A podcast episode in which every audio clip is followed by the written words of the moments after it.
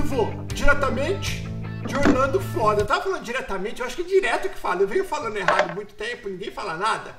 Direto de Orlando, Flórida, Estados Unidos, com mais um, o sonho americano, onde nós temos com a gente um dos melhores, um não, uns dos melhores profissionais em cada área aqui nos Estados Unidos, falando diretamente da Flórida. Nós temos um contador, um advogado de imigração, um corretor e um, um especialista em vendas de automóveis para tirar todas as dúvidas pra, é, de vocês. E são pessoas que já moram anos, mais de 20 anos aqui nos Estados Unidos e já passaram por poucas e muitas aqui. Então vai ser bem legal esse bate-papo de hoje, mas antes eu vou apresentar todo mundo para vocês direitinho. Vou começar com, deixa eu ver com ela balançando, com a Rosana. Fala, Rô, tudo bem?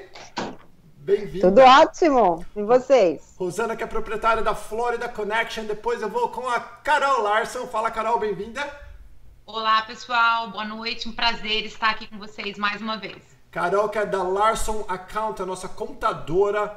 Mauricião, fala, Maurício Barbieri. Tudo bem? Boa noite, galera. Obrigado Maurício, que é da por estar assistindo a gente. Orlando que, é, que fez um upgrade na internet, mas ainda não acertou o, o computador ainda. E com o Dr. Walter Santos. Fala, doutor, bem-vindo. Obrigado, boa noite.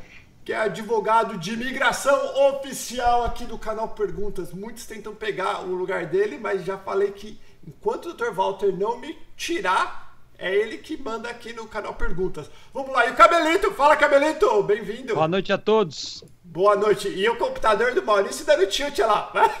Caraca, Emagrece, engorda e pega a tela inteira, ó. Eu é vou mudar de lugar. Agora são 8 horas e 2 minutos aqui na Flórida. E vocês perceberam que o nosso tema hoje, o tema principal, que nós vamos tentar falar por uns 10, 15 minutos, depois nós vamos por fazer as perguntas e respostas.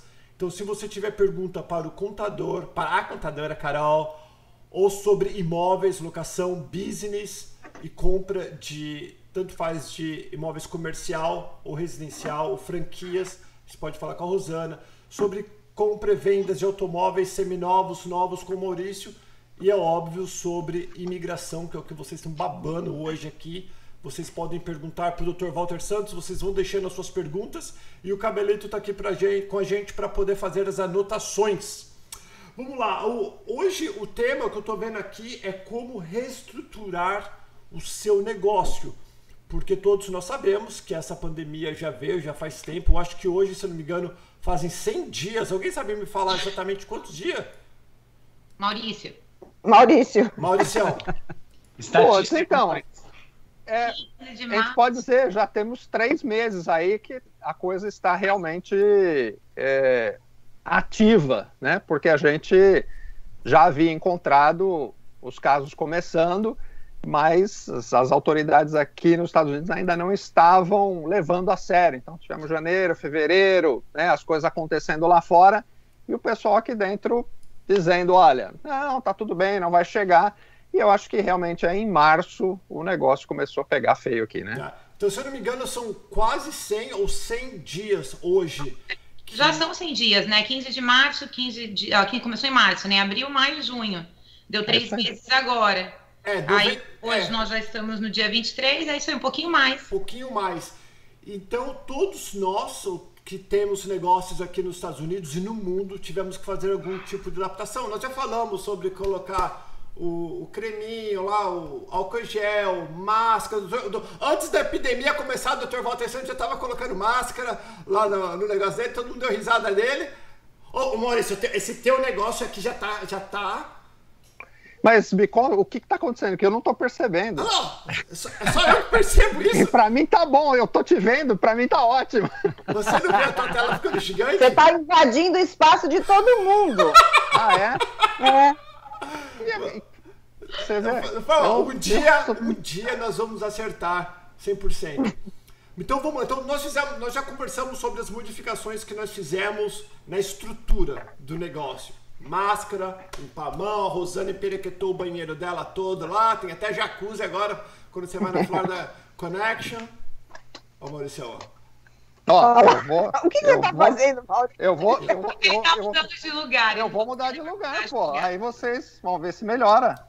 Ué. Tá, e eu, eu vou, eu vou passar para o Dr. Walter Santos, antes de responder pergunta, falar um pouquinho para nós sobre reestrutura, doutor. O que o senhor teve que fazer, tirando, e se teve que fazer, né?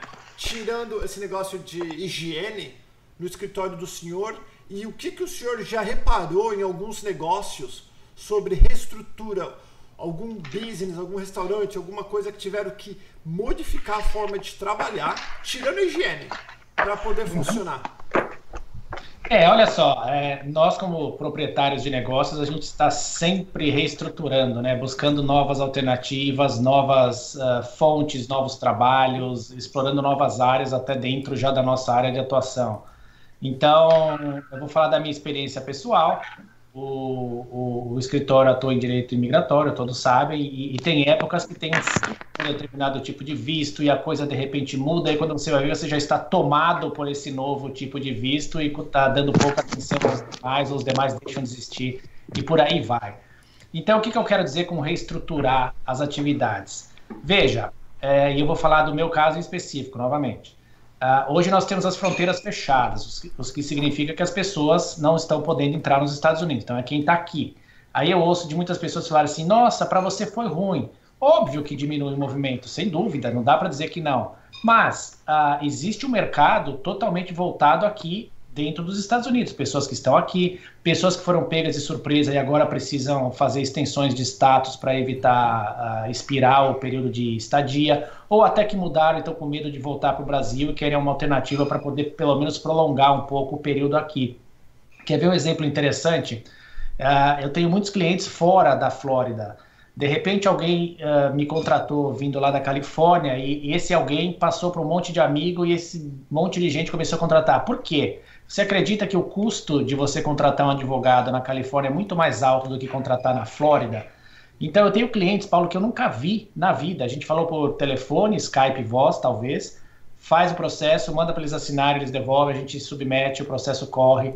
E às vezes a gente nem se conhece, ou às vezes visualmente só por vídeo, mas nunca, nunca encontrou pessoalmente, né? E talvez nunca vai encontrar.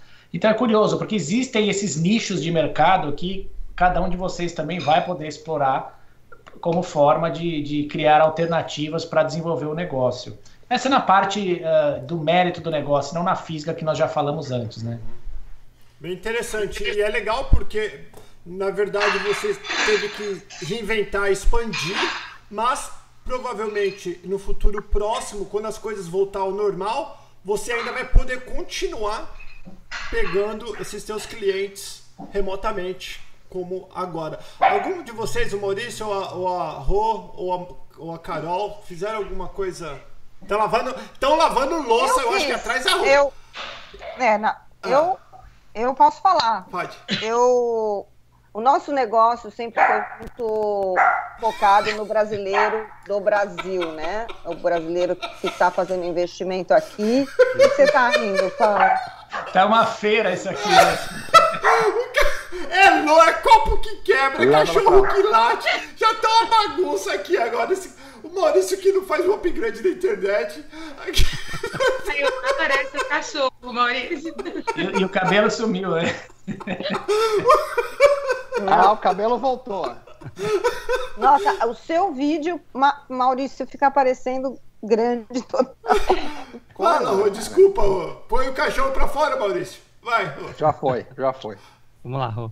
Então, o que eu ia comentar, comentar com o pessoal é o seguinte: nosso negócio, né? É, a gente tem quase 50 corretores e tem alguns hispanos, é, dois americanos e o resto tudo brasileiro. Então, por mais que a gente sempre incentivasse a trabalhar no mercado doméstico, havia né, uma empolgação de trabalhar muito com o mercado internacional de brasileiros, né, no, do Brasil comprando aqui. Então, o que está acontecendo agora, né? Embora o nosso site sempre tivesse em três línguas para tentar atingir todo esse público, né?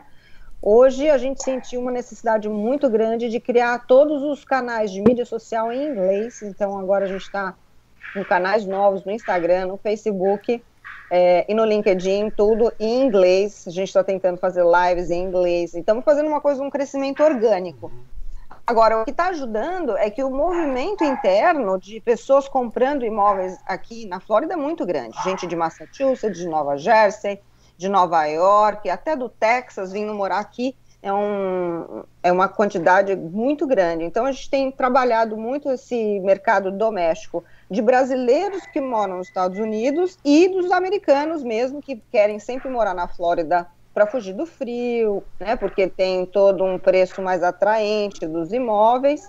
Então a gente está fazendo bastante trabalho diferenciado nesse sentido, de, de criar um novo nicho de mercado. Então, se você parar para perceber, para pensar, é, foi ruim, óbvio que foi péssimo que isso aconteceu, mas fez nós sairmos da nossa zona de conforto, quando as coisas Exato, muito, é. muito cômoda né, a gente acaba deixando de crescer e deixando de enxergar fora da caixinha, que você fica muito bitulado no teu mundinho. É. Né? Uhum. E, e, você, Carol? É uma coisa que. Oh, fala, fala, fala, Rô, desculpa. Não, não, não, manda ver, depois a gente completa. Pode falar, Carol.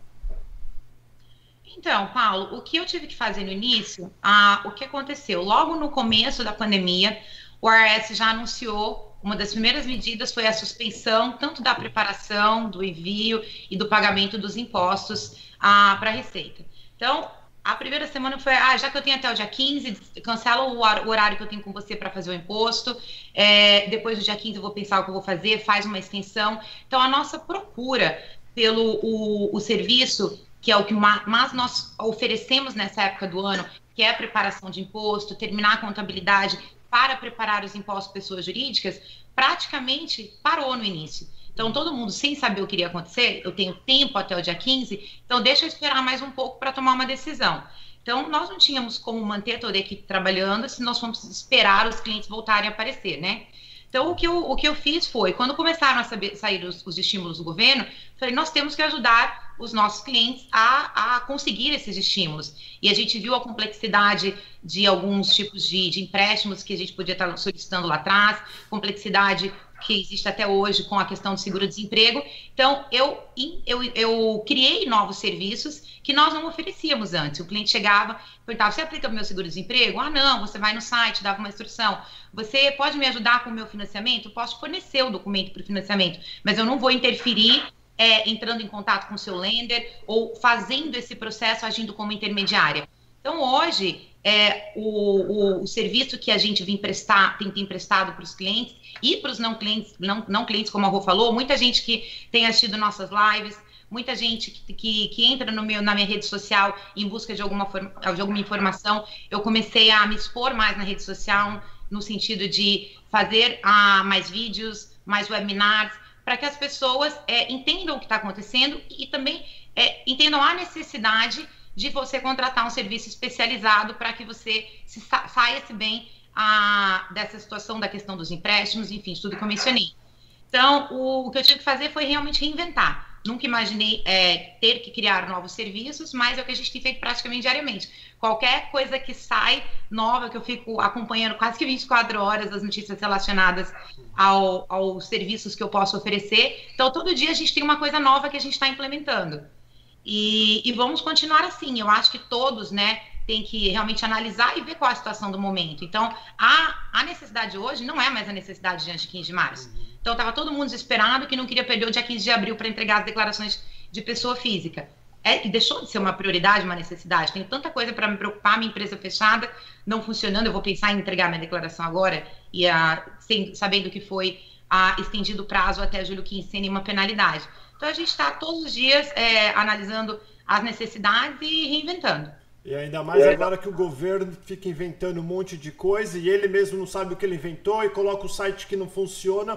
Para as pessoas que não estão acostumadas com isso, tá praticamente impossível. E é legal que vocês estão oferecendo esse serviço auxiliando nós, seres é. humanos normais, digamos assim, porque é muito isso, difícil. Né? Eu estava conversando um pouquinho antes em relação é, todo, a nós que somos na indústria, que temos, que temos experiência de quase 20 anos, para nós conseguirmos informação e entender o que está sendo divulgado, é, você precisa de um tradutor para entender o que eles estão querendo fazer. Então, aí um dia o SBA fala, é assim, dois dias depois é, manda um, tem existe uma mudança, aí você tem que mudar tudo que você fez.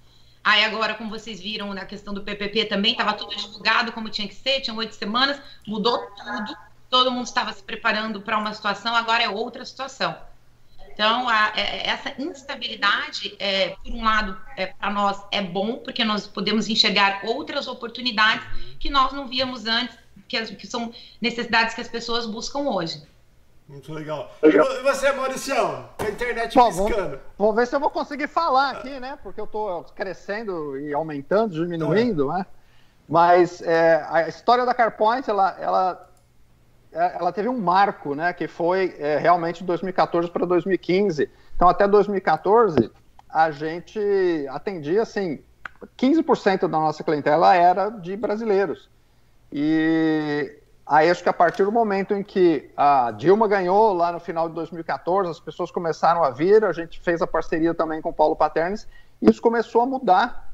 Então, uh, uh, até o, o, o, final do ano passado, uh, isso se inverteu. A gente realmente tem 85% de, de, de, brasileiros e 15% de outras nacionalidades. A gente, com essa situação da, da pandemia, a gente acabou fazendo muito o que a Rosana também é, está fazendo, que é atuar, é, voltar a atuar com os clientes americanos, hispanos, que é, a gente tem essa facilidade, a gente já, já fazia esse trabalho e foi diminuindo pela atenção que a gente acaba dando aos brasileiros. Certamente não é tão gratificante, porque é, atender o brasileiro, principalmente o brasileiro que está chegando, e com toda expectativa, é muito mais prazeroso porque a gente acaba fazendo parte dessa, desse início de vida e a gente não somente vende o carro, a gente realmente participa, a gente dá dica, a gente ajuda uh, com qualquer dica, as oportunidades uh, e, e, e, dicas de fazer o negócio dele aqui ou, ou trabalho, etc. Então a gente uh, sente um prazer maior de trabalhar com o brasileiro está um pouco é, diminuto, né? A, a, essa, essa oportunidade que, que a gente tem, mas uh, a gente acredita que isso logo em breve venha a, a, a, mudar. Outra coisa que a gente fez é, é redução de custo, né? Realmente, acho que o mercado de carros, de uma maneira geral, ele caiu muito, tanto de veículos novos quanto de veículos usados, e adequar o estoque a essa nova procura, porque eh, anteriormente as pessoas estavam mais dispostas e tinham mais disponibilidade de gastar dinheiro. Hoje em dia, não. Então, o, o, adequar o estoque a essa demanda é muito importante para você ter o veículo no preço que a pessoa está procurando. Legal. Todos nós temos que nos tivemos, e vocês também que estão nos assistindo, seja qual for a sua profissão ou sua função no mundo, com certeza você está se reinventando para sobreviver e para encontrar uma maneira também de ser útil para a população, como todos os profissionais que vocês estão assistindo aqui com a gente, além de fazer o trabalho deles, eles também fazem um trabalho, um serviço comunitário muito, muito bacana. E todas as, informações, todas as informações de cada um deles está na descrição deste vídeo, do podcast, aonde você estiver vendo ou ouvindo a gente agora, você pode encontrar as informações e entre sim em contato para você tirar suas dúvidas e principalmente tomar as decisões corretas nos negócios e no seu, na sua nova jornada, principalmente se você for vir aqui para os Estados Unidos. Cabelo, vou deixar com. o Cabelo, tem, tem, perguntar o Cabelo a opinião dele. Cabelito, você que está aí no Brasil, São Paulo, que está na bagunça de São Paulo, como que estão as coisas? Melhorou, acalmou, tá igual? Pelo que eu sei, o Brasil tem um milhão de infectados e os Estados Unidos dois milhões. O Brasil, uhum. eu acho que tem metade do número de habitantes do que os Estados Unidos, se eu não estou me engano, enganado. Alguém não, sabe, não correto? É, não chega a ser metade. Não chega dois a ser metade. Terços. É, dois, dois terços. terços. Então, é, aqui, tecnicamente como... falando, nós estamos com mais infectados do que o Brasil. É, em proporção, por, parece que sim, um pouquinho mais. Habitantes, sim, com certeza. Fala, ah, Tá mais.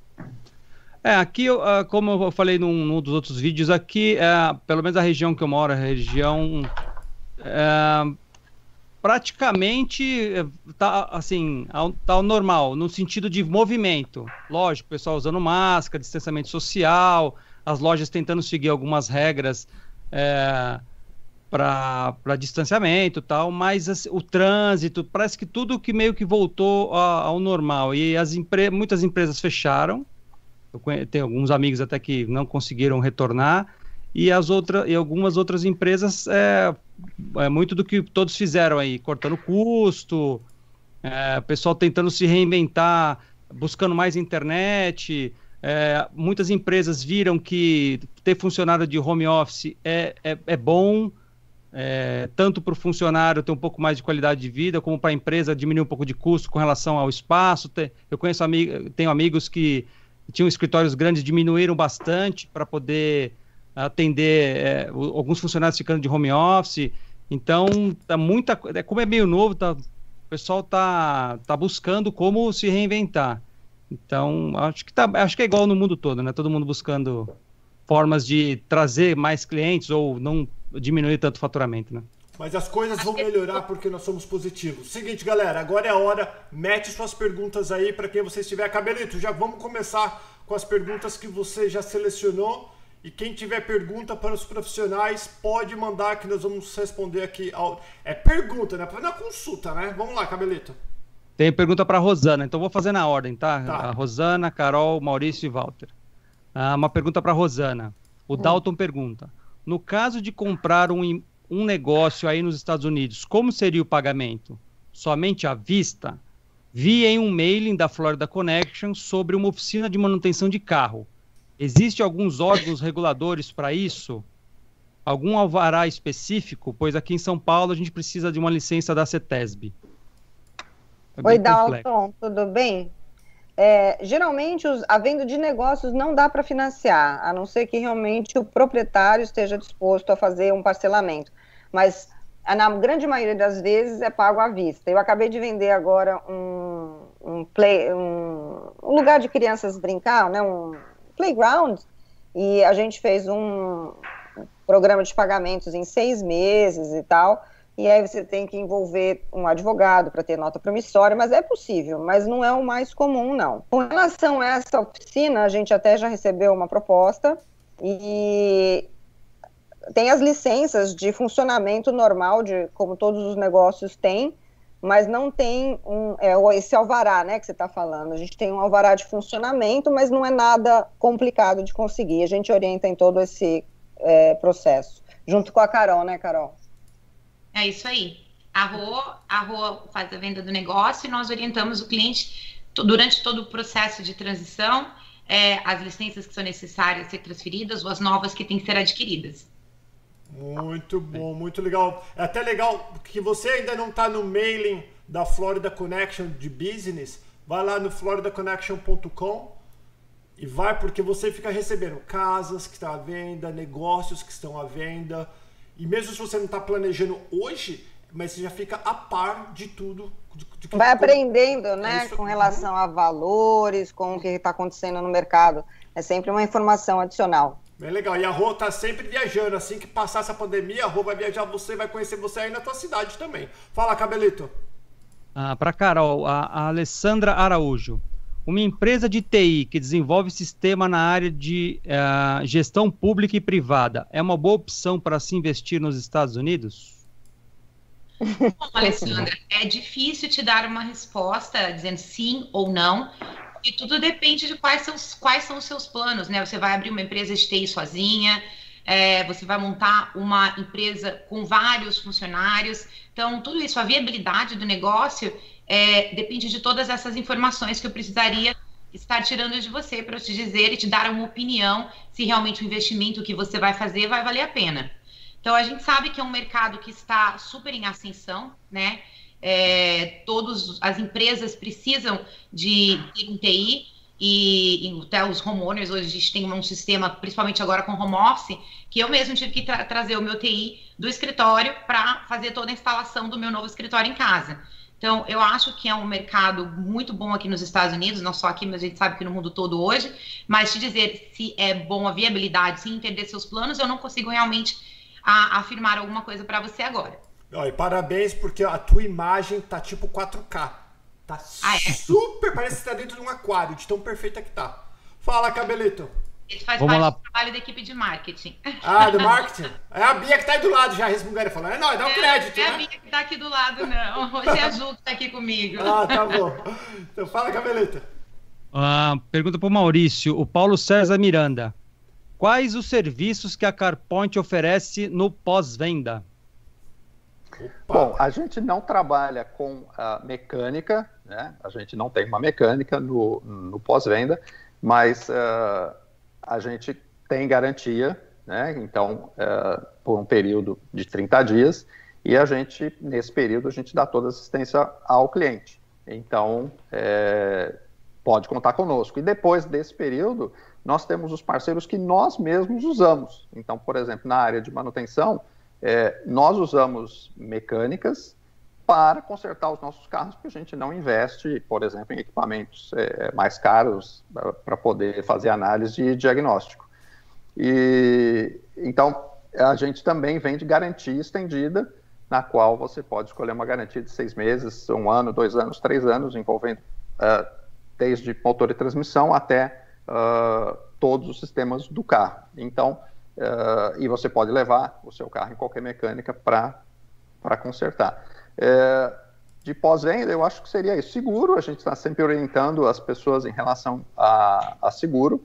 É, às vezes as pessoas, na hora da renovação, têm algum aumento de policy, a gente entra em contato com os nossos parceiros para tentar ajudar. E qualquer outra coisa que surja, a gente está ali. Não é só o momento da venda, não. A gente cria uma relação é, com o cliente que é bem duradoura. Isso daí é uma dos um dos diferenciais da CarPoint.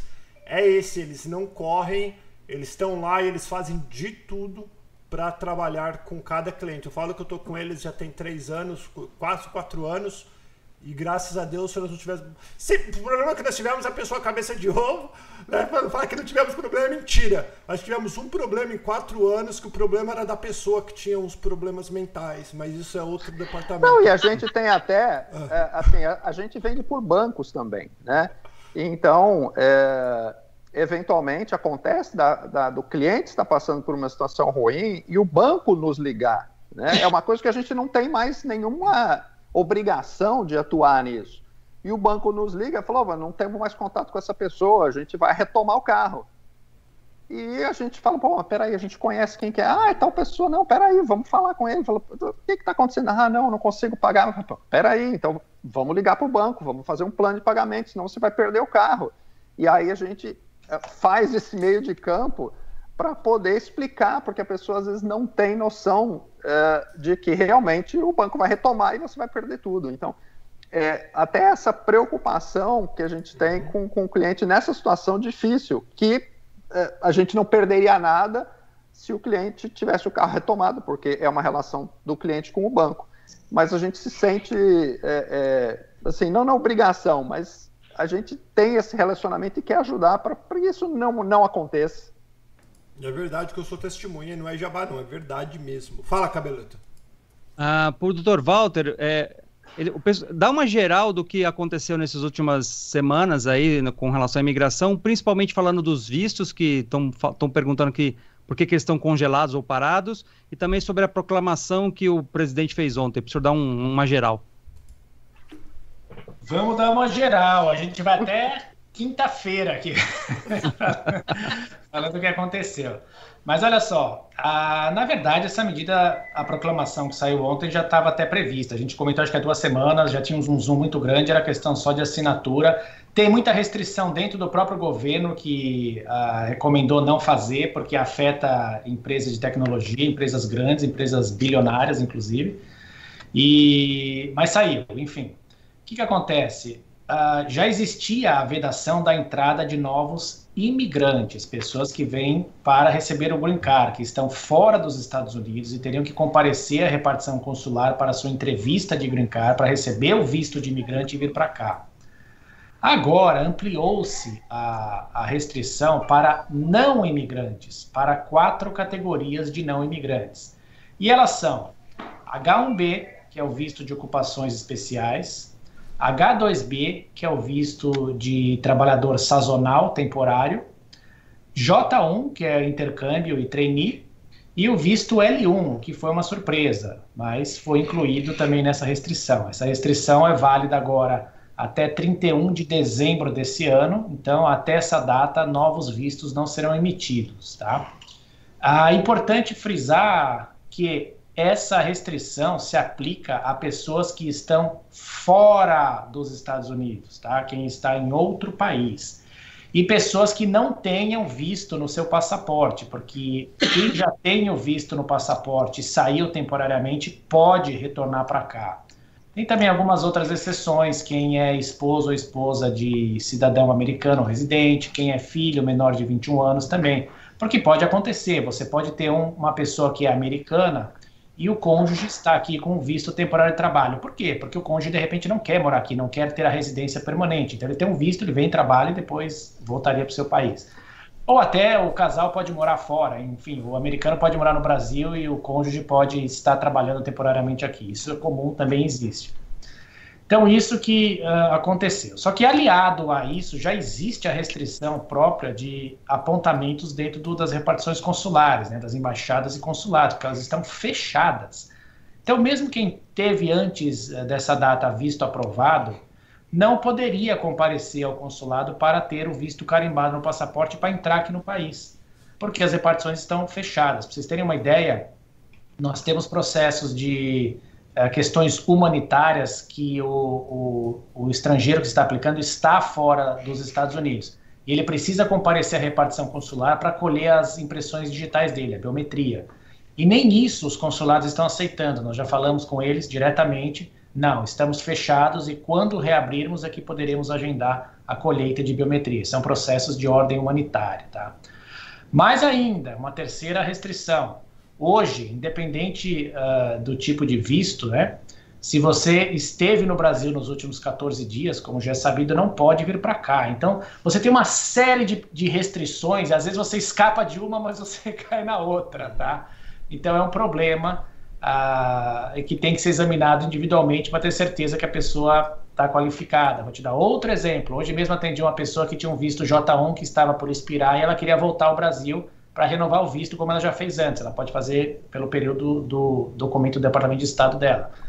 E é, agora ela tem esse problema, porque se ela voltar, ela não para o Brasil, ela não tem como renovar o visto, porque está vedada a emissão de novos vistos J1 no passaporte.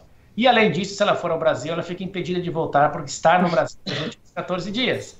Então, é, esse é um problema. Quer dizer, hoje a gente está mais ou menos assim com as fronteiras fechadas, porque a Europa inteira, 26 países, não pode vir para cá, China não pode vir para cá, as fronteiras terrestres estão fechadas em Canadá e México, foi prorrogado essa, esse fechamento, o brasileiro não pode vir para cá e nem iraniano pode vir para cá. Então a gente está com salve-se quem puder aqui dentro. Todo mundo, quem está aqui, está aqui, quem não está, não está. Então, nem recomenda-se muita viagem para fora, até pra, para a questão de segurança pessoal. Foi isso que aconteceu, mas o pessoal tá. Uh, veja, é uh, importante também frisar, Paulo, Cabelo, pessoal, que essa restrição colocada ontem, a imprensa divulga, uh, Trump veda a emissão de vistos de trabalho nos Estados Unidos. É uma impressão errada, tá? São quatro categorias de vistos de não imigrante, não tem absolutamente nada a ver com quem está aqui dentro e também não tem nada a ver com vistos de imigrante, com green card, com EB1, EB2, EB3, EB4, EB5, de quem está aqui dentro, que continuam sendo processados, aprovados e emitidos. Ontem, inclusive, olha que surpresa agradável, a gente teve um green card visto L1 aprovado sem entrevista. A entrevista estava marcada para antes da pandemia, entrou, fechou os escritórios, eles sanearam o processo, pediram atualização de exame médico e aprovaram o green card da família inteira sem entrevista. As entrevistas reiniciam segunda-feira, já tem uma audiência uh, segunda-feira. A corte de Orlando ainda não abriu. Alguma, no Havaí abriu e alguns outros estados abriram. Orlando ainda não abriu, pelo menos até dia 10 de julho está fechada. Então, aos poucos a coisa está caminhando, mas à medida que está abrindo, me parece que a nossa a numeração, né, Maurício, está começando a aumentar, porque o nosso governador aqui do estado sabe como ele é, né? ele é muito presente, né? muito atuante. Né? Super. Deixa eu falar... sabe o que ele está falando, né, Walter? Ele fala com aquela cara assim, ele mexe assim, parece que ele está completamente perdido. É. Parece não, né? O Walter, do Brasil, que não pode vir para cá, quem tem green card e, residente, e, e cidadãos podem, né? Residentes cidadãos podem. Pode, pode. Cidadão americano e, e quem tem green card pode retornar para cá. Quarentena não não precisa ficar de quarentena? Uh, quando chega, não sei, Paulo, se precisa. na proclamação não tem nada que diz sobre isso, de ficar de quarentena. Essa quarentena me parece que é um controle extra do Departamento de Saúde, não está vinculado à parte migratória. A migratória só veda a entrada. Deixa, antes do Cabelo fazer a próxima pergunta, enquanto vocês estão deixando a pergunta aí para nós, o que, que vocês acharam dessa medida do, governo, do prefeito de Orlando obrigar todos nós de usarmos máscaras no condado de Orange, aqui em Orlando? Em lugares públicos. Qual é a opinião de vocês? ótimo. Eu achei que realmente se não tiver uma, uma ordem a vinda do governo, que as pessoas vão continuar não acreditando na gravidade do problema que a gente está passando. Então, como a gente tem visto, os casos estão crescendo em mais de 14 estados, os casos cresceram. É, a, sempre falo isso, as praias estão cheias, os restaurantes estão cheios, é óbvio, tudo foi aberto, todo mundo ficou muito tempo dentro de casa, só que a gente tem que ter consciência que essa, essa reabertura é, aumentou muito o número de casos. Então, é, como não vai. E principalmente de gente mais jovens, né? Porque eu acho que é o pessoal que está mais achando que não vai pegar a doença, e a gente viu que cresceu muito nessa faixa de entre 30 e 40 anos. Então, essa é uma faixa bem preocupante aí. Mas eu sou super a favor também, Carol. E a gente sabe, devido à situação econômica, eu não acredito que eles vão ordenar novamente que os negócios fechem. Então, eu acho que a maneira de manter a economia é, indo para frente, gerando empregos, é ok. Vamos tentar, e eu acredito que daqui a algumas semanas eles se pronunciem novamente. Bom, tentamos máscara, tentamos tentamos distanciamento no caso dos restaurantes, das mesas, é, os hotéis, ah, eles só podem ter 20% de ocupação, mesmo eu tendo percebido que os hotéis não estão respeitando isso, os hotéis estão lotados nas praias. Então, é, eu, ao mínimo que poderia ter sido feito, eu acho que é o uso obrigatório da máscara, né? Algum de vocês. Peraí, Marcelo, Maurício, deixa eu falar. Algum de vocês é, fizeram voo? Pegaram um avião? Não. não. Vocês, vocês sabem que se é obrigatório a você ficar com a máscara dentro do avião? Claro que sim. a maioria das, das, das, companhias aéreas, sim. É, mas é uma decisão da companhia aérea. Falando em voo, vocês viram essa semana a notícia que saiu que pelo menos 52, a, a última, né? A última vez que testaram todo mundo, 52% de, dos funcionários que trabalham no aeroporto aqui de Orlando testaram positivo. Sim. Então, é uma. 52% é muita gente contaminada dentro de um lugar, com pessoas indo e voltando é, de outros lugares. Uau! Fala, Eu ia falar que, infelizmente, né, a gente percebeu, por exemplo, no pessoal que aluga as casas de férias, é, teve um fluxo muito grande de, de novas reservas, muita gente vindo de outros estados, e o pessoal fazendo festa, assim, louca, totalmente lotadas as casas e inclusive incomodando vizinhos, chamando polícia, porque o pessoal acha que é farra. Infelizmente, tem que ter uma ordem dessa, porque é o que faz é. talvez diminuir essa, essa expansão nova de contágios que a gente está tendo. É, eu sou muito a favor disso, achei que foi uma medida acertada do prefeito de Orange County e acho que o governador deveria fazer alguma coisa nesse sentido, é, devido ao número de casos. No início de junho, a gente estava com 700, 800, 900 casos por dia, novos casos. Agora, nós estamos com de 3,5 a 4 mil casos por dia. Então, nós estamos com 3 a 4 vezes mais casos.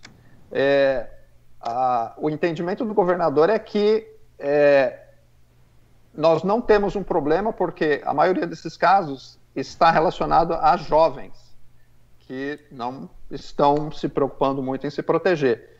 Então, e realmente isso é verdade. No início da pandemia, a maioria dos casos era de pessoas de 70, 80 anos. Isso uh, diminuiu recentemente, nas duas últimas semanas, entre 40 e 50 anos. Então, diminuiu bastante. E com bastante jovens também abaixo disso. No Orange County, a média de idade é 34. É, só que o que eu não entendo é, é, assim, esses jovens, eles não, eles têm famílias, eles têm pais, têm avós, têm, convivem. Então, se eles têm a doença, eles vão passar para essas pessoas. E essas pessoas são de maior idade e provavelmente vão precisar de hospitalização. Então, é, pelo que eu tenho avaliado e analisado, alguma medida mais drástica só vai ser tomada se as pessoas começarem a morrer. É, exatamente isso, porque a aposta do governador é que eles não vão morrer. As pessoas não, esse índice de óbito não vai subir. Só que o índice de óbito ele é descolado do índice de novos casos praticamente em um mês, porque até a pessoa pegar, a pessoa ser hospitalizada, a pessoa ficar mal e a pessoa morrer. Então, hoje, desses 4 mil, né, a gente é, é, vai demorar um mês para saber quem vai morrer ou não. E se vierem a morrer, aí que o governador vai querer tomar uma atitude e talvez seja tarde demais. Aí é bem triste a gente ter que esperar o governador, uma autoridade, obrigar a gente a fazer alguma coisa. Acho que cada um de nós temos que ter consciência própria, porque nenhum governo quer o melhor do cidadão. Essa é a realidade. Eles querem o melhor para dentro do bolso deles. Fala, Cabelito. Uma pergunta para Rosana. O Paulo César Miranda. Como faz para ser corretor de imóveis e se a Florida Connection limita a contratação de novos corretores? Tá Opa, tá interessado? É, Rô, gosta dessa. Você mora aqui, Paulo César? As licenças de corretagem aqui, elas são estaduais. Ah, o primeiro passo, você fazer um curso numa escola é, credenciada de 63 horas de classe, e aí você faz uma prova de escola. Uma vez que você fez a prova de escola, você tem que fazer uma aplicação para o Estado com, com. Como é que fala? É, fingerprints mesmo? É, biometria. Biometria. É, você, os seus dados vão para o FBI para ver se você é uma pessoa correta. E aí você faz a prova do Estado. Aí você passando na prova do Estado, você pode buscar um broker que queira te empregar. Eu não tenho limitação, a gente tem feito algumas entrevistas, entraram algumas pessoas novas, surpreendentemente, meninos de 18, 19, 20 anos tirando a licença de corretagem de imóveis. Tem muita gente realmente interessada, mas a gente tem, eu gosto de, de contratar aquelas pessoas que entendem que é uma carreira, não é um quebra-galho, entendeu? É, há muito investimento nessa carreira, muitas especialidades, é um, a gente leva bastante a sério, então isso que vai definir, mas a gente está sempre de portas abertas para é. novos talentos. E é bem legal que lá na Florida Connection a Rô está sempre treinando, está sempre juntando todo mundo, fazendo reuniões todas as terças-feiras, trocando experiência. E para você que é novato, é difícil encontrar um, um, broker ou uma corretora. É corretora que fala? Corretora que fala? Corretora de imóveis que fala, né? É. É, uma corretora de imóveis que faz todo esse treino, que se preocupa. E a rua é, é bem chata com os né, corretores dele dela. Fala, Cabeleto. A pergunta para Carol, o mesmo Paulo César Miranda. Uma empresa pode carregar um prejuízo no ROS ao longo dos anos até dar lucro? Paulo, ah, não existe uma regra onde diga que você pode ficar tendo prejuízo por uma quantidade X de anos. Então, eu tenho vários clientes que chegam com approach falando: ah, mas eu sei que os três primeiros anos eu não preciso declarar lucro. Eu não sei onde leram isso, porque não está escrito em local algum. Então, a gente sabe que dependendo do investimento que você fez, qual é o seu planejamento, normalmente o primeiro ano não é o ano que você vai ter lucro, porque você investiu muito, dificuldade de adaptação, de começar o negócio. É, então, o que a gente diz? É, a empresa ela chama for profit, né? Para você ter lucros. Então, quando você tem uma empresa aí há mais de três anos só no prejuízo, levanta-se uma bandeira vermelha lá dentro da receita, né? Poxa, por que, que esse cara está é, investindo tanto e não está ganhando nada? Então, é o momento que você pode passar por um processo de auditoria. E se você não tiver como comprovar todo esse prejuízo que você vem declarado nos últimos anos, você vai ter um grande problema, né? Você vai ter que pagar é, todo atrasado, com multa, com penalidade. E o RS, quando ele vem para fiscalizar alguma coisa, eles são super severos e eles nunca olham um ano só, eles sempre vão olhar um ano para trás é, do ano que você está sendo auditorado e um ano para frente. Então, pode acontecer casos? Pode acontecer, mas não é normal você abrir uma empresa e ficar carregando prejuízo por mais de três anos. Carol, deixa eu pegar você rapidinho, aproveitar aqui o, o embalo. Você sabe que você vai ter mais algum estímulo? Você ouviu dizer porque esse nosso eu acho que vai só até julho, né? Se não me engano. Sim, saiu, é, saiu não, né? Vamos dizer, o bill foi votado pela, pelo The House, do Heroes Package, que a gente sempre tem falado, que é um novo cheque de estímulos para as pessoas físicas, e de acordo com esse bill, várias pessoas que não se beneficiaram no primeiro estímulo vão se beneficiar tais como os imigrantes, a, os dependentes, é, enfim. Agora, uma coisa muito interessante que saiu hoje, que está praticamente é, aprovado, porque a maioria está a favor, é a extensão ou a segunda fase do PPP. Então, que é o que terminava agora dia 30 de junho, como muitas empresas não conseguiram receber por não terem funcionário ou por não se qualificarem por outros motivos, é, terão a chance de continuar aplicando até 31 de dezembro. Eu acredito que até quinta-feira, sexta-feira, a gente já deve ter a notícia desse bill. Então, é, eles realmente estão trabalhando para fazer a extensão do PPP. Aquilo que eu já disse lá atrás, eles não podem ajudar dois meses e meio de salário e depois a empresa que praticamente não está funcionando, ou aquelas que estão completamente fechadas, é, consigam se restabelecer se não vier um novo, um novo estímulo. Ô, ô, Carol, quando você falou imigrantes, que talvez entre nessa nova, nesse, no, nesse novo estímulo, o que você quer dizer com isso exatamente? Imigrantes como a mim, ou imigrantes com visto, ou todos os tá. imigrantes que vivem aqui nos Estados Unidos? Qual é a sua opinião? O que você entendeu sobre isso? Tá nós, nós somos imigrantes e somos cidadãos americanos, né? Então nós temos estudo, vários imigrantes que têm visto de permanência no país, que inclusive com work permit pode aplicar para o seguro-desemprego. E nós temos os imigrantes indocumentados, uhum. que não têm work permit, que não têm nenhum tipo de documentação. Então, inclusive na proposta do, do Heroes Package, os, até mesmo os imigrantes indocumentados, que são aqueles que não têm social, têm apenas o Tax ID, desde que eles tenham entregue a última declaração de imposto de renda, eles poderão receber o cheque de estímulos. Olha só aí, galera. Atenção, pessoal, que a gente sabe que nos Estados Unidos tem 13 milhões quase de indocumentados. Brasileirada que estiver vendo a live, depois entre em conta. Quando que sai essa, essa notícia? É uma notícia boa para ajudar a galera aqui. Quando que sai, Carol? Já tem mais de três semanas que é, já foi levado viu, pro, o bill para a House, já foi votado e aprovado. Mas é aquela história de que os democratas estão a favor e os republicanos estão contra. Então, e os próprios republicanos disseram que eles querem primeiro saber o resultado do primeiro estímulo que a parte do cheque, porque tem muita gente que ainda não recebeu. Esses cheques vão continuar sendo entregues até o final de agosto. Então, eles dizem que se eles aprovarem um outro estímulo agora, como eles vão aprovar alguma coisa sem ter a resposta do primeiro? O que para mim não faz sentido, porque a gente sabe que quem recebeu lá no começo, na primeira semana, já não tem mais nada.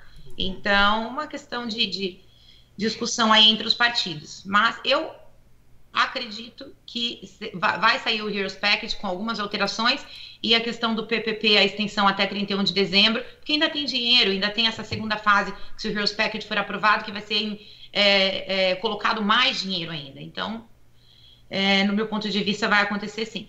Muito legal. Bem importante, pessoal. Vocês que estão aqui na Flórida, principalmente, já segue o arroba da Carol. Devia ter colocado da Larson account. Mas segue a Carol, que daí você vai ver o da Larson também. Fala, Cabelito! Pergunta para o Maurício. O César Miranda. Já pensou em abrir uma franquia da CarPoint? Opa, oportunidade aí, Maurício. Você sabe que uh, muitas empresas que já têm uma uh, reputação no mercado, eles pensam em fazer isso. Mas é, até passou pela minha cabeça, mas eu acho que é uma responsabilidade muito grande nesse setor, que é um setor que assim te dá a oportunidade de fazer a coisa errada todos os dias. Então, todos os dias você tem uma oportunidade de fazer o errado. E para que eu coloque o meu nome, o nome da Carpoint, o nome da Cristiane em cima de um negócio que a pessoa pode em qualquer momento fazer uma coisa errada e queimar essa nossa reputação, é, eu desisti. Não, não, assim, Mas se você mudar de, de, ideia, viu? Se você mudar de ideia, você fala comigo que a gente tem um braço na empresa que, que faz a sua empresa virar franquia, tá bom? Olha, é, porque não é um processo simples, ele precisa de um auxílio jurídico muito grande em é, por questão de documentação para atender as regras, né, até dos Estados Unidos, e também a questão comercial, né, de como é, nos proteger e proteger o franqueado, ou seja, não é um processo fácil. Então, legal, eu não sabia que a Rô tinha isso, e realmente é, é bem necessário para aqueles empresários que querem fazer isso. Oh, rapidinho, Rô, estão perguntando aqui, ó, onde que encontra os teus negócios? Quem está perguntando é Jack Negreiros. Onde acha ofertas e negócios na Florida Connection, no site? Onde que encontra? É, no, é Florida Connection business.com. É um outro. Não é o mesmo site de imóveis, é o Florida Connection. Escreve a palavra business grudado, né? B-U-S-I-N-E-S-S.com. Lá você vai ter como ver o que a gente está vendendo nós mesmos e o acesso ao banco de dados total. Você vai ter. Uau, muito legal. Fala, Cabelito. Pergunta para o Dr. Walter. Ah, se uma pessoa se casa com um green card holder, ela pode aplicar, aplicar para o green card e obter o work permit enquanto aguarda o cônjuge se tornar cidadão? Se o estrangeiro estiver aqui legal, com o I-94 válido, sim. O cenário comum que a gente vê é que um dos cônjuges tem o green card e a pessoa com quem ele casa está aqui ilegal. Se ele está ilegal, ele não qualifica para o ajuste de status. Então, ele não pode aplicar para o green card e nem para autorização de trabalho. Mas, se ele estiver legal, como turista ou como estudante, ele pode. Essa é uma categoria sujeita a cota e essas cotas mudam todo mês. A cota está corrente desde o ano passado, desde setembro, não, novembro do ano passado, não sei, faz tempo já que está corrente. E a previsão é que vai continuar corrente nesse ano fiscal inteiro, até o final de setembro, né? 30 de setembro, quando termina o ano uh, fiscal americano de 2020 e inicia 2021, 1 de outubro. Então, Pode, mas tem essa ressalva. As pessoas confundem um pouco porque elas ouvem falar. E eu sei porque eu tenho um artigo escrito sobre isso e toda vez aparece que alguém lê o artigo e fica mandando as parciais do artigo, que é, um, é, é uma questão muito comum. Mas tem que ter atenção a isso, porque tem gente que aplica sem saber e acaba tendo, sendo negado. E só complementando aí a, a, observação anterior, eu sou super a favor de usar máscara e digo mais, tem que usar luva também. A máscara é para cobrir a boca e evitar de a gente ouvir um monte de besteira e a luva para evitar que coloquem um monte de besteira na internet, aí usando os dedinhos no teclado. Ótimo essa. É o que mais tem é besteira na internet. Cabelo, enquanto você vai vendo, pessoal, vai deixando a tua rodada de perguntas. Eu sei que o Cabelo tá com umas perguntas, mas como o nosso tempo tá acabando, eu vou pegar, falar pro Cabelo pegar as melhores perguntas agora, então. Deixa eu fazer uma pergunta para vocês quatro. Pelo, pelas pessoas que eu conheço que foram na Universal Studios, agora e que foram no, no Disney Springs, quando abriu, deu capacidade de 30%. Agora, esta semana, estava menos de 10% na Universal Studios, todos os brinquedos abertos, dois restaurantes de 12 abertos, e tudo isso custa muito dinheiro para estar tá mantendo toda essa estrutura, tudo aberto, para meia dúzia de gato pingado. Vocês acham que isso é sustentável, na opinião de vocês? Vai continuar aberto? Ou, principalmente agora vem a Disney, agora no começo do mês que vem. Qual que é a opinião de vocês em relação a isso? Porque ninguém está com dinheiro, aparentemente, e como o Walter falou, as portas estão fechadas para os estrangeiros virem passear aqui na Flórida. E a Flórida está subindo, que o Marisson falou. Todos os dias está 3, 4 mil novos casos. Olha, posso começar ou não? Pode, Quer que eu termine? Pode não, começar. Eu não acho que é sustentável, absolutamente. O custo que esses parques têm é, é exorbitante e é verdade que eles ganham muito dinheiro, mas justamente quando tá lotado, tá abarrotado, tá aquela fila que você não aguenta lá e tá cheio de gente, mas é aí que eles ganham dinheiro mesmo, né? Porque fica cheio. Eu não acho que é sustentável, mas eu acho que tem que ter um início vai ser impossível e irreal que eles vão reabrir isso e vai voltar a ser a mesma coisa que era imediatamente. Então tem que ter um reinício. Estamos abertos. Em que uh, modelo? No modelo de maior segurança para o usuário. De 12 restaurantes, temos dois abertos, tem a capacidade limitada a X%, depois pode incrementar essa capacidade, por aí vai.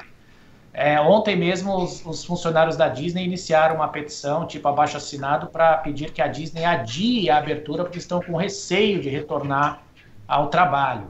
Mas volto a dizer, tem que ter um início e a gente tem que aprender a enfrentar essa nova realidade. O, quais são os mecanismos que serão utilizados para a gente voltar a usufruir o dia a dia com segurança para todos, não só para quem está lá se divertindo, mas para quem está lá principalmente trabalhando, que vai passar o dia inteiro lá servindo àqueles que frequentam o divertimento. Vocês acham que o governo está achismo agora? Que o governo está dando um apoio para essas empresas?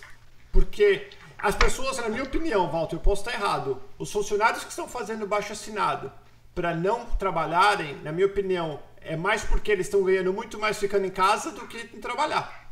Exatamente, Paulo, exatamente. O grande problema que a gente está passando hoje é esse, contanto que eles estão querendo modificar a lei mais uma vez, que é, essas pessoas que estão sendo, tem, recebendo oferta de trabalho e não estão aceitando, ah, eu estou com medo do Covid. Ela está com medo de Covid para ir trabalhar, mas ela não está com medo de Covid de sair de casa. Então, agora, aqueles que não demonstrarem, né, isso é uma proposta oficial, é, que não demonstrarem que o motivo realmente, olha, estou com alguém cuidando de Covid em casa, ou realmente sou muito a alto risco, eu não tenho como voltar ao meu ambiente de trabalho, eles deixarão de, de receber o seguro-desemprego e serão penalizados. Porque o que acontece é que aqui na Flórida mesmo, o, a média, a média não, o valor que um desempregado ganhava era 275, agora ele ganhando 600 adicional, o valor ficou muito maior.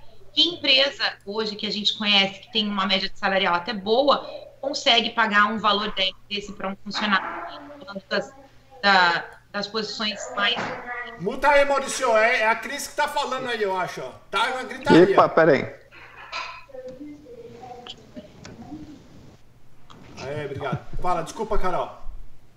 Não, imagina, eu estava só complementando que essa questão do seguro-desemprego, é, de terem adicionado 600 dólares, está causando um grande problema agora, porque as pessoas não querem voltar a trabalhar, e é super entendível, né? Porque eu vou trabalhar para receber menos o seguro-desemprego está me pagando. E o que você falou da questão do se está tendo incentivo, eu acredito que deva ter um incentivo especial para esses parques, principalmente a gente falando de Universal e, e Disney. E eu não acredito que, é, mesmo com este incentivo, vai ser sustentável, como o Paulo falou. Porque a gente tem uma ideia, né? Não sei na ponta da, do lápis quanto a Universal gasta para estar aberta um dia, quanto a Disney, mas a gente imagina que é milhões ou, a, o, o valor que eles têm que gastar para um dia de parque aberto. Aí com 10% de ocupação não faz mínimo sentido, né?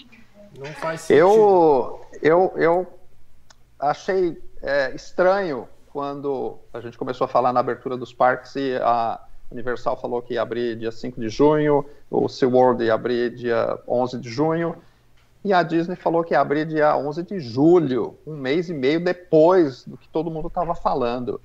Eu falei, mas é, até questionei, conversei com algumas pessoas, aí falei, não, porque a Disney é muito maior, eles querem fazer um negócio muito sério, então demora mais, e etc, etc. Eu falei, mas eu, assim, aí eu, a minha opinião, eu falei, eu acho ainda que eles querem pagar para ver. Eles, a Disney não quer abrir e depois ter que fechar.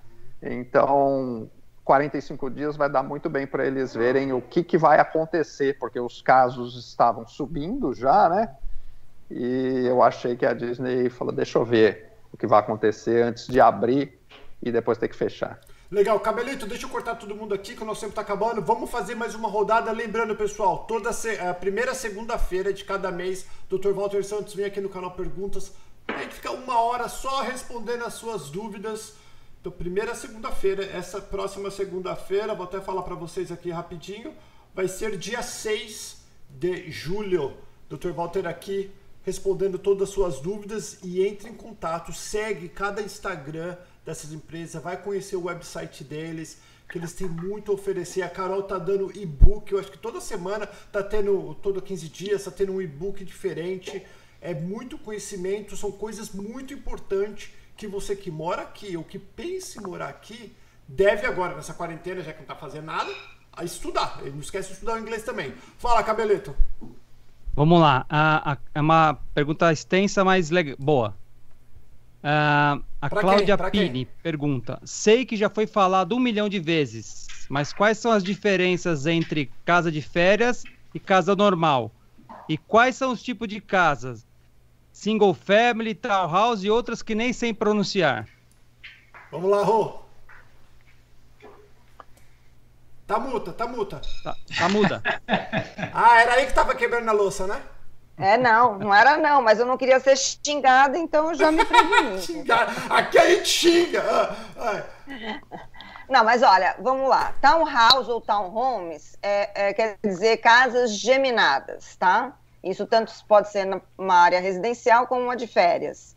Single family são as casas que não são geminadas, que são separadas e que cada uma tem o seu lote, tá? Então essa é a diferença de nomenclatura para esses dois tipos de casa. É, com relação a casas de férias e casas residenciais, é muito claro aqui na região da Flórida Central, onde está Orlando, os condados, porque nós temos em um condado várias cidades, os condados que permitem né, a criação de condomínios com casas de férias, que você pode alugar por, né, por tempos pequenos, eh, prazos pequenos de, de aluguel. Você pode alugar por dois, três, quatro, cinco dias, é bem variável, é livre isso. E, e os lugares que são exclusivamente condomínios residenciais. Então, no condado de Orange, que é onde está localizada a cidade de Orlando mesmo, né, a cidade de Winter Garden, de Windermere, que é muito conhecido é, dos brasileiros, de Winter Park. Esses são é, cidades do condado de Laranja, né, do Orange County, que só pode ter condomínios residenciais. Tá? Nesses lugares não é permitido aluguel de curto prazo. Já no condado de Osceola, por exemplo, onde está Kissimmee, onde está Disney justamente, né? É, Kissimmee e, e, outras cidades como Davenport, onde mora o Paulo, é, Champions Gate, né? Esses daí são cidades que permitem tanto condomínios residenciais quanto condomínios que são construídos já com estilo resort, que tem uma bruta infraestrutura, a maioria deles é fechado, com gate ou até com, com, com guarda na entrada. Né? Eles têm clubes, tem, muitos deles oferecem restaurantes, que é justamente uma conveniência para todos os turistas virem ficarem sossegados naquele lugar. Então, muitos têm campo de golfe e tem outras atividades é, para oferecer para os seus turistas. Nesses lugares, as casas são é, são, são permitidas aluguel de curto prazo e elas são anunciadas em vários portais, como Airbnb e tantos outros por aí. Essa é a principal diferença. Você, você não falou mobile home. Hum? Mobile home. Mobile home na casa? Bangalô também, não tem? Bangalô? Bangalô. Ah, tem... Bangalô, não, Bangalô é uma single family. tá, tá, tá não, vou explicar. Bangalô é uma casa single family, é uma casa que tem o seu lote é e não é né? geminada. Né? A diferença é que o tamanho do lote é pequeno, que não dá para você construir uma piscina. Mas é, é justamente um lote para você não estar tá grudado em ninguém, mas você ter essa individualidade, mas você não quer ter dor de cabeça com jardim, com manutenção de piscina. Então, ele é um lote pequenininho. Mas é uma casa muito boa. Muito legal. E vocês vão lá no site da Rua que tem tudo. O pessoal tá falando eu. Eu tô devendo vídeo com a Carol. Eu sei, pessoal. A gente precisa fazer uma live igual eu faço com o Dr. Walter Santos, com a Carol, que o povo tá pedindo, que eu já prometi, só para falar de Tax ID, acho que eles vão perguntar igual o Dr. Walter Santos. O pessoal Dr. Walter Santos pergunta do, do, a mesma pergunta todo mês, mas é legal, porque são pessoas diferentes e as pessoas vão aprendendo. Esse é o objetivo. Eu tô enchendo o saco, mas eles querem realmente que vocês aprendam. Fala, Cabelito. Ah, o César Miranda pergunta para Carol: Como transformar uma LLC Partnership em Soil Proprietor? Seria no Annual Report? Bom, ah, se você é uma partnership hoje, isso quer dizer que você tem pelo menos dois membros na sua LLC. Quando você sai do status de partnership, como você consegue sair desse status? Você dissolveu a sua sociedade e você pode ter ficado sozinho na empresa. Automaticamente você já será classificado como sole proprietorship, que é uma disregard entity. Então, no momento que saem os outros sócios, você não consegue mais manter o status de partnership. É, por própria recomendação do IRS, é só você, na sua próxima declaração de renda que você vai fazer com o seu proprietorship, informar que você se transformou a, nessa, nesse tipo de empresa agora. Só que o que eu sempre gosto de fazer para evitar dúvidas e conflitos posteriores, é, se esse é o seu caso, que você pode, caso esse não esteja contando no site, enfim, a, o caminho correto é através a, da sua, a declaração do ano seguinte, ou se você quer se sentir tranquilo, já os avisei que eu estou fazendo, você manda uma carta para esse departamento específico que é o que onde são feitas as alterações a, do, da situação do, do status da empresa em relação à tributação. Obrigado. Vamos, Cabelito, que eu, daqui a pouco eu estou começando a dar um tite aqui. Para pergunta pro pro Maurício, o Dalton pergunta: Queria saber se os carros vendidos na loja passam por alguma revisão de itens essenciais e se ele tem oficina própria ou tem algum parceiro com oficina de fora. Muito bem. Então, é, sim, é, todos os carros passam primeiro pela minha revisão, sou eu que compro e dirijo todos os carros. Então, nesse primeiro momento, eu aponto para o mecânico já as coisas que eu encontrei ao dirigir. Uh, num segundo momento, o mecânico ele faz essa revisão, porque são coisas que eu não consegui ver. Eu, eu consigo ver o que está mais à mostra e o que eu senti dirigindo. O mecânico vai colocar o carro no elevador, no lift, e vai olhar por, por baixo o carro e vai fazer a análise dele. Então, em geral, é suspensão, é, é, é freio, a gente troca óleo todos os carros, óleo e filtro de todos os carros. Isso aí, imediatamente o carro chegou, a primeira coisa que a gente faz, e a gente vai fazer uma revisão uh, dos principais itens. Uh, como a gente não tem uma mecânica, a gente não tem interesse em investir em equipamento uh, caro, né, computadores caros, então as coisas que são mais complexas a gente trabalha com parceiros que a gente confia e a gente leva os carros quando a gente tem um pepino que a gente não consegue resolver lá. Vamos lá, pergunta para Walter. A Silvana pergunta: Meu esposo já recebeu toda a documentação para levarmos no consulado para o visto L1. Seremos afetados, pois a data da documentação é anterior, é anterior ao novo decreto será afetado, porque a vigência da proclamação é imediata. Então, ela é bem clara quanto a isso. Ela diz é, afeta todos, exceto quem já tem o visto concedido. Então, quem está fora do país e ainda não tem o visto concedido está afetado. Será afetado sim, infelizmente. Mas é até 31 de dezembro. Então, em teoria, uh, em janeiro expiraria a ordem. Se bem que a ordem anterior também era de dois meses, ela acabou agora e foi prorrogada até 31 de dezembro. Vamos ver. Até lá nós teremos já resultado das eleições também, enfim, algo que pode impactar isso no futuro.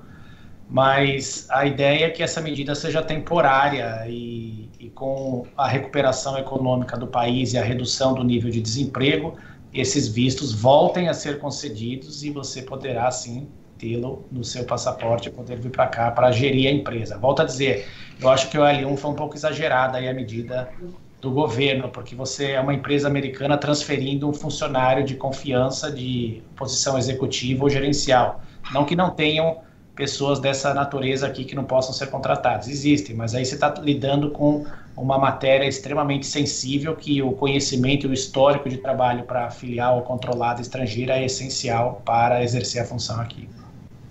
Muito legal, muitíssimo obrigado, Cabelo. Obrigado a cada um de Tamo vocês. Junto. Algum de vocês tem alguma pergunta? Não, a Rô tá respondendo no chat lá, ó. Então, eu nem sei o que está acontecendo. Falou, não fui eu, não foi, não foi você? Sim, sim, quer que eu repita tudo? Ela, ela que manda as perguntas, ela que é o Paulo César Miranda. Ah, ela que, ela manda aqui o Paulo César Miranda, é só César Miranda. Vocês não ouviram as perguntas? Ah, vi, vi, vi. Sempre Paulo César Miranda. Gente, muitíssimo obrigado. Como, oh, você tá em Miami, como estão tá as coisas aí? Calor? Calor? Muito calor, muito calor. Aqui para a minha filha mora em prédio, então para andar de elevador tem que ser ah, é, de um máscara. É? é um por vez ou não? Não, não falou um por vez, mas todo mundo de máscara. E na, ela mora no Biqueuqui, que é uma ilha. E eu fui caminhar hoje e assim, pessoal que está parado conversando, todo mundo de máscara. Mas a gente sabe, né, que infelizmente é, é pontual isso, não é em todos os lugares. Então, mas está calor, lindo, a vista é maravilhosa, o resto está lindo. Aproveitar bastante. Gente, muitíssimo obrigado a todos vocês, obrigado pelo tempo de vocês, obrigado Cabelo, Rô, Carol, Mauricião, Dr. Walter. Pessoal, vai Obrigada a você, Oi, Paulo, um beijo para todos. Beijo, Boa beijo, noite. beijo. Pessoal, vai seguir esse, esse pessoal, o pessoal do bem. São empresas que já estão muito tempo atuando aqui na Flórida, são pessoas honestas que querem o teu bem também, né? Porque tem muitas empresas que, que só vê o lado deles. Essa galera é o pessoal realmente do bem que faz a diferença aqui na nossa comunidade. Beijo, amo vocês, obrigado pelo carinho. Não se esqueça, inscreva-se no canal Perguntas, vídeo todos os dias. Se você não é um inscrito do canal de cada um deles, vai seguir E a gente vai se falando. Eu tô com sono também, que amanhã eu acordo 4 e meia da manhã pra malhar. Fique com Deus. Beijão, galera. Tchau, tchau. Tchau. Valeu. tchau. tchau. tchau.